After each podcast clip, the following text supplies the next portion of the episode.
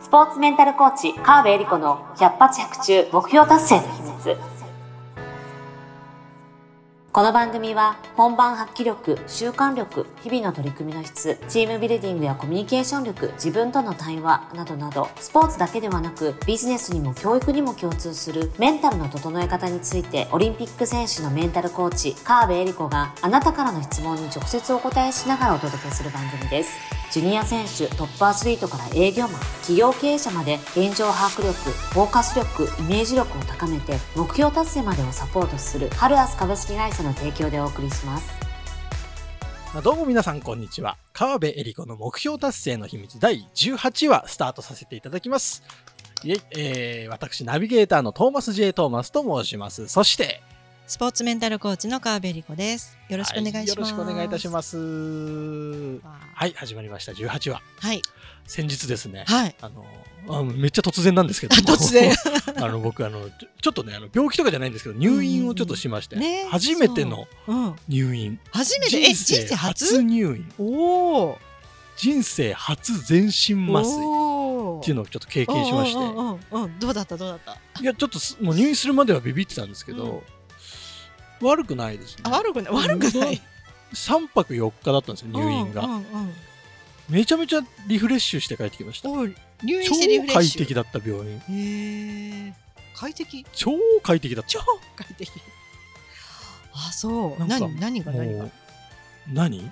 朝、うん、8時になるとご飯が運ばれてきて、うん、適量のご飯。適量のご飯。で適量のご飯を食べて、うんうんうんうん、でそこからもうやることないじゃないですか。うんうん、お何でもできるわけですよ。仕事もできれば、うんうんうん、えー、映画も見れれば、うんうん、みたいな、うん、もう自分で選んでできると。うん、でも外からの連絡とか来ても入院してるっていう大義名分があるから返信しなくていいっていう。返信しなくていい。返信しなくていいっていう状態になって、ねうんうん、めちゃめちゃ充実した3日間、えー、4日間でしたね。えじゃあもう仕事はせずあ外からの連絡は外からの連絡は一切返信しないで。まあでもこれ溜まってた仕事はちょっと片付けながら。でもね連絡来ないとすぐ終わんすよ仕事が。返さなくていいと思うと。確かに。でもパパッと終わらせてでまた12時にご飯が来て。で18時にもご飯が来て。で18時のご飯食べたらもう仕事しないでさ。アマゾンプライムとかで映画とかを見るわけですよ。早い時間に、もうねもう。18時から映画見始めると2本見れるからね 寝るまで見すぎ。すごい楽しかった。それはねな誰にも邪魔されずというかあの何？ねあれやんなきゃこれやんなきゃが頭にない中で見れる映画ね。本当に楽しい楽しかった。そうちょうどねそんな時私ちょっと最近聞いたのがなんか話をまあ、コミュニケーションの話なんですけど、うん、なんかこう SNS で何かポップアップとか出てきちゃうじゃないですか、はいはい、2.8秒のポップアップ画面が開くと作業スピードが半分以下に落ちるらしいんですよ。えどうポップアップが？が開いてくると開くと作業率が作業スピード半分以下になってでさらにもうちょっと長めのやつとかあるじゃないですか、はいはいはい、とか例えばアマゾンのなんか動画とか出てきちゃうとか、うん、商品なんかちょっと動いて、ね、動画での広告とか、うん、そういうポップアップが開くとなんと3分の1まで作業効率が下がるっていうなんかデータがあるらしくて。まさにじゃないですか。ねえ。まさに。まさに。まさに。だから早く終わったそれがなかったから、作業スピード。だからそれがトーマスの力ですよ。なるほど。今まではめっちゃ落ち落ちてた。本当落ちてたなって思いました。本当落ちてたなって。ねやっぱデジタルデトックスとかまあ仕事してるからデトックスとは違うかもしれないけど、うん大事ですね。遮断する。なんかもうさ多いじゃないですか今連絡手段が、うん、チャットワークとか LINE とか。そうなの。あちこちに未読がね未読のマークがついてると。なんかなんか気になっちゃって返さなきゃ大した連絡でもないんですけど。なんかそれでこうずっとこう足かせになってたものがなんか一回外れてすごい軽くなりましたね。ちょっと私も入院したくなってきた。いやおすすめかもしれないです 入院。ねリトリートとかねそういうことですよね、うん、でもそうなんかねそういうなんとか道場に入ってみるとか、ありかもしれないですね。ね、うん、ちょっと道場しますか？いいですね。ポッドキャスト道場。エリリン印の。そうそうそうめっちゃいいじゃないですか。みんなで、ね、何もしない。ちょっとコーチングのいい話が聞けてそうそういい話ね。じゃあ私デトックスならない。先生自身はならないかもしれないですけどね。参加者の人はデトックスなるそうですね。ありかもしれないですね。ちょっと考えてみましょう。ゆるゆると。ゆるゆるあのポップアップあのクローズしてね。いや本当ですね、ポップアップ気をつけましょうみん。なはい。ね、自分の時間を大切にということで、では今日はそんななんかちょっと前半の流し話がすみません。僕のせいで長くなりましたが、えー、今日の相談に移らさせていただきます。では相談です、はい、えー、私は接骨院を開業しているのですが、えー、患者さんが毎回痛くてモチベーションが低下状態し低下した状態で来院されます、その時にいつもどうしようと思ってしまいます、コーチング的な対応策は何かありますでしょうか、教えてください、というような内容です。はい、はい。もう接骨院ですからね。接骨院です。しょうがないですよね。痛い痛い状態で来るものって思ってるので、はいはい、それはモチベーション低下してますよね。えー、あの私も骨折ね2度ほどしてるんですけど。あなんかしてましたね。それはそれはモチベーション下がるというか、はいはい、モチベーションじゃないですよね。体が痛いと気持ちは当然下がるというか、はいはいはい、骨折してて元気な人ってその瞬あその後ね回復過程ではあると思うんですけど、うんうん、やっぱり最初に病院行く時はずーんとこう落ち込んでる状態で行くのでだって痛いし、うん、治るかどうかも分かんないし、うんうん、この先どうしようと思ったり、うん、ね、この後いろんな予定があるのに全部キャンセルして病院に行かなきゃいけないっていうね、はいはい、そのトーマスみたいに入院していい状態になりましたってなると思ってないから 確かに。そう。よし本当にそんないいことがバラ色の時間がこの先あると思ってないから、はいはい、じゃあモチベーション低下した状態で来るんですよね。うん、なので、まあ、コーチング的にというかまずは寄り添うっていうところがもう全てで、うん、はあそうですか痛いですよね。でどんな風に痛いのか、うん、ちゃんと、まあ、治療、先生、接骨院の先生なので、治療方針とか、まあ、これはいついつこういうことやっていけば治るとか、今は分からないなら分からないという、事実は事実と伝えてもらいつつ、うん、相手の方の状態には、あの、しっかり寄り添うっていうのがもうまず大前提ですね。で、接骨院の先生なんで、どれだけお話できるか分かんないですけど、うん、あのね、すごい混んでる接骨院だとそんなにずっと聞いてられないっていうのもあると思うんですけど、うんうん、もし可能な範囲でいいんですけど、うん、まあ、今どんな状態なのか、まあ、痛いっていう事実はあ何？体として痛いっていうことも言ってもらいつつ、うんうん、なんか合わせて気持ちの面だとかなんかこう心配事とかあるんだったらお話聞きますよって言ってもうネガティブなものは全部聞いてもらはっきり出してもらっちゃう。ほうほうっていうのが、まあ、コーチングでやるとしたらそういう感じなんですよね。ね。もし接骨院に私が横にいて、うん、痛いですねっていう先生が来たらあ患者さんが来たら、うん、治療する前にですよ、うん、私は、まあ、治療中でもいいです、なんかこう電気とかかけてる最中にあ痛いですよね。一体どうしてこういうことになったんですかっていう、まあ、原因とかを聞きつつでなんかこう事故に、まあ、仮に事故にあったとか、怪我した、で今どんなお気持ちですかとか、うん、なんかこれで一番困ることってどんなことですかとか一番心配なことなんですか、うん、っていうのを聞きますね。なるほど、うん、なんかモチベーション下がった時に無理やり「本当はどうしたいですか?」って言っても、うん、あんた何も分かってないわねってことに なるわけですよ。骨折した直後に 何やりたいですかって早く治したに決まってんじゃんって、ね、なるので、うん、で本当はどうしたいですかも聞くんですけど、うん、それはネガティブなものをしっかり全部受け止めた後なんですよね。なるほど、うん、そうじゃないと未来のことって人は考えられないものなので、うんうん、あのー、今何が起きてるのかっていうのをちゃんと出してもらう。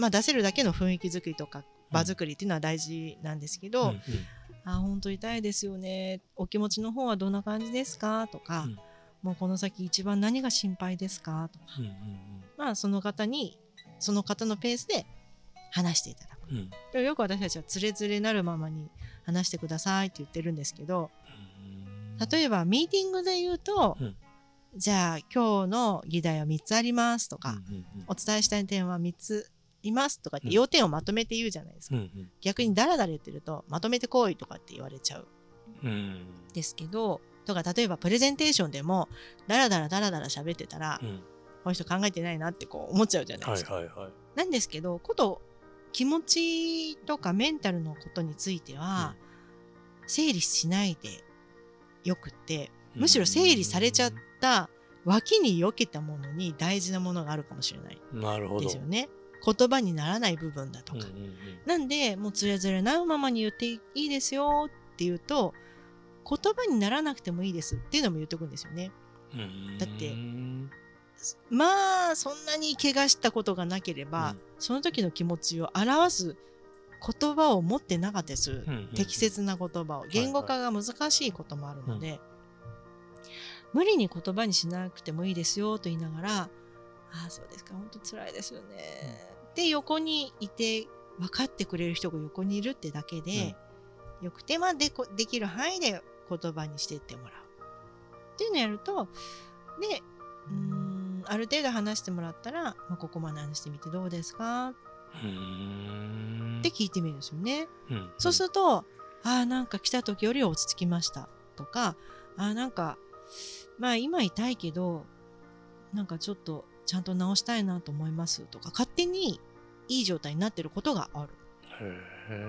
でこれは人によって違うので、あのどれだけ、まあ、ネガティブな状態が深いかによって、うんうん、えー、吐き出せる量とか時間とかがどれだけかかるかは違うのであの5分でそれが終わる人もいればやっぱり1時間話してもまだ話し足りないっていう人もいたりするので、まあ接骨院の先生で怪我に対してだけだったらまあ1時間あれば足りるかもしれないですけどこれちょっとわからないので、うんうん、まあ、それをどれだけやるかによるんですけど、まあ、まずはネガティブなものをネガティブなまま受け取るっていうところからスタートですね。はあ、いいんですそれで。コーチングの技法をなんか気持ちになりますね。うん、ででちょっと話してああなんかここまで話してみちょっと落ち着きました、うん、とかあちょっとなんかすっきりしました、うん、みたいな話になってきたらここでじゃあ本当はどうなりたいですか？もちろん直したいと思うんですけど、うんうん、直ってどんな風にしたいですか？とかこの先どういう風にやっていきたいですか？っていう未来の話をしてもらうんですよね。うんうん、そうするとその人の中で本当はやっぱりこういうふうになりたいとか、まあ、例えば慢性的な怪我だったり痛みだったりする場合だと、うん、本当はこれがすっきり治ってこんなふうに体を動かしたいんだとか。私が骨折した時はもう3週間後にマラソン控えてたので マラソン大会絶対これには出たいんですけど治りますか？とか言って。分かりました。だったらあのこの回数でこれだけ来てください。出れるもんなんですか？そんなで、まあ、私の話で言うと結果的に出るのはやめたんですけどなんか出れなくもない状態にはなったんですよ。それは。ちょっとそれはさある特殊なあの治療をしていただいてそれはねアスリートが通う私のクライアントさんから教えてもらった超絶あの優秀な接骨院があってあそこにそこに行けばなんとかなるっていつも思ってるんで。すごい接骨院それを聞きたいですね。そうそうそう。まあちょっとこっそりお伝えですよ、こっそりでもないけど言っていただければ全然ご紹介するんですけど。そう。なんでもう先生、まあ、私はもう分かってるから、うん、あの、まあ、今とにかく言いこうこうこうで本当はこういうことしたい、うん、3週間後にはマラソンに出てからなんとか直してくれって言って。あの やったんですけどまあ普通はねあんまりそういうふうに言わないと思うんですけど、うんうんうん、まあなんで先生の方からなんかこういうふうになりたいとかなんかここだけはこうしておきたいとかこれだけは絶対避けたいこととかありますか？っていう、まあ、未来のことを聞いてもらうとあそっちそうなりたいってそこでやっぱり初めてモチベーションがこう上がってくるので、うんうんうんうん、あそれだったらじゃああとは週何回来てくださいとかそこになんとか間に合わせるようにこちらも治療を提供するのでこういう治療があるので、まあ、例えばこの電気とこれとこのストレッチ。あとお家でもこういうことやってもらいたいんですけどここに行くためにちょっと一緒に頑張って直していきましょう。っていう提案してもらうとそういう人の行きたい先に対しての提案なので受け入れられやすいんですよね。あれこれあれやれこれやれってこうね直すために家でストレッチしろとか、うんうん、タオル私も言われてタオルをこう指でこう何ですか手繰り寄せる運動しないとあの変親指足足足の骨折だったんで足治りませんよとか言われて、えー、そんな面倒くさいとかそう思ったけどマラソン出るためにはと思って毎日やってたんですけど。そうそうそう。やることが目的があれば、うん、ちょっと大変なリハビリとかも頑張れるわけですよね、うんうんうん、でもそれを自分患者さんが自分で見つけるのもいいんだけど接骨院の先生がちょっとそういうサポートというか質問してあげられるだけでも患者さんの気持ちはぐっと戻りやすい。いや素晴らしいなんかもうちょっとこう患者さんの立場は一回置いといて考えると、うん、接骨院の先生でそこまでコーチングまでしてくれるってなると、ちょっと付加価値としていいっすね。そうなんです。そうなんです。すごいいい先生になれますね。そうなんですよ。結構せ人気のある接骨院って時間がもう患者さんがどんどん来るので、うん、なかなかお話しする時間もないと思うんですけど、うん、まあ、でも電気をかけながらちょっと手術をしながらちょこちょこっと質問してもらうだけで、うん、多分他と全然違うって思ってもらえると思うんですよね。ねその気持ち次第で患者さんの治る速度も変わってきそうだし。コーチングすごいですね。そうなんこれ接骨院だけじゃなくてもなんか 付加価値としてコーチングすごいですね。でしょ？だからコーチングねあのいつも私の受けてくださいって言ってますけど、うん、コーチングできるようになるとその方のビジネスの付加価値がめっちゃ上がると思ってるんですよ。すそうなんです。すごいもの提供してるじゃないですか。そうなんですよ。全部ここでなるほど公開公開中。これはちょっと個人セッションもやってみるしかないですよ。皆さん。そうですね。受けてください。受けてください。ぜひ。なるほど。いい話が聞けました。はい。どうでしょう？こんなところで18話、ね。えー、接骨院の先生のご相談締めさせていただこうかなと思います、はい、ねあの皆さんも相談するとこんないい話が聞けるよということでぜひぜひご相談お待ちしております。はい、なんか今日はオープニングからちょっと僕の入院話というと 痛々しい話がちょっと続いちゃいましたけど、ね、大丈夫ですか、ね、すっきりだから、ね、すっきりしましたかね？はい、よかったよかった。はい、というわけで、えー、川辺理子の目標達成の秘密第18話以上で終了とさせていただきます。川辺先生ありがとうございました。ありがとうございました。